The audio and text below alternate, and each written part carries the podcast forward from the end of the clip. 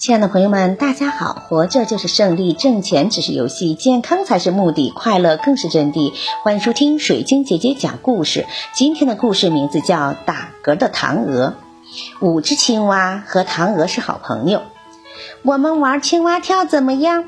青蛙问道。唐鹅说：“不，我会吐的。”但是青蛙阿格却坚持要玩。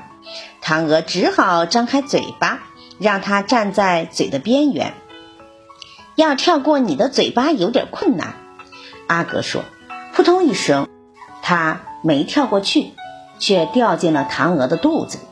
青蛙们赶紧跳上唐鹅的肚皮，在上面像玩蹦蹦床似的，一跳一跳的。咯，青蛙阿格终于从他的嘴巴里跳了出来，但是他手里拿的是什么呀？啊哈！”我终于知道你为什么总觉得自己很重，飞不起来了。阿格一边说，一边举起一块大石头。幸好我去你的胃里做了一次清洁工呢。唐鹅的嘴特别的长，有三十多厘米。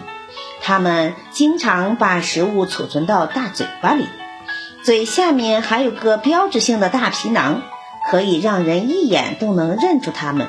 小朋友们，你们知道吗？感谢收听，再见。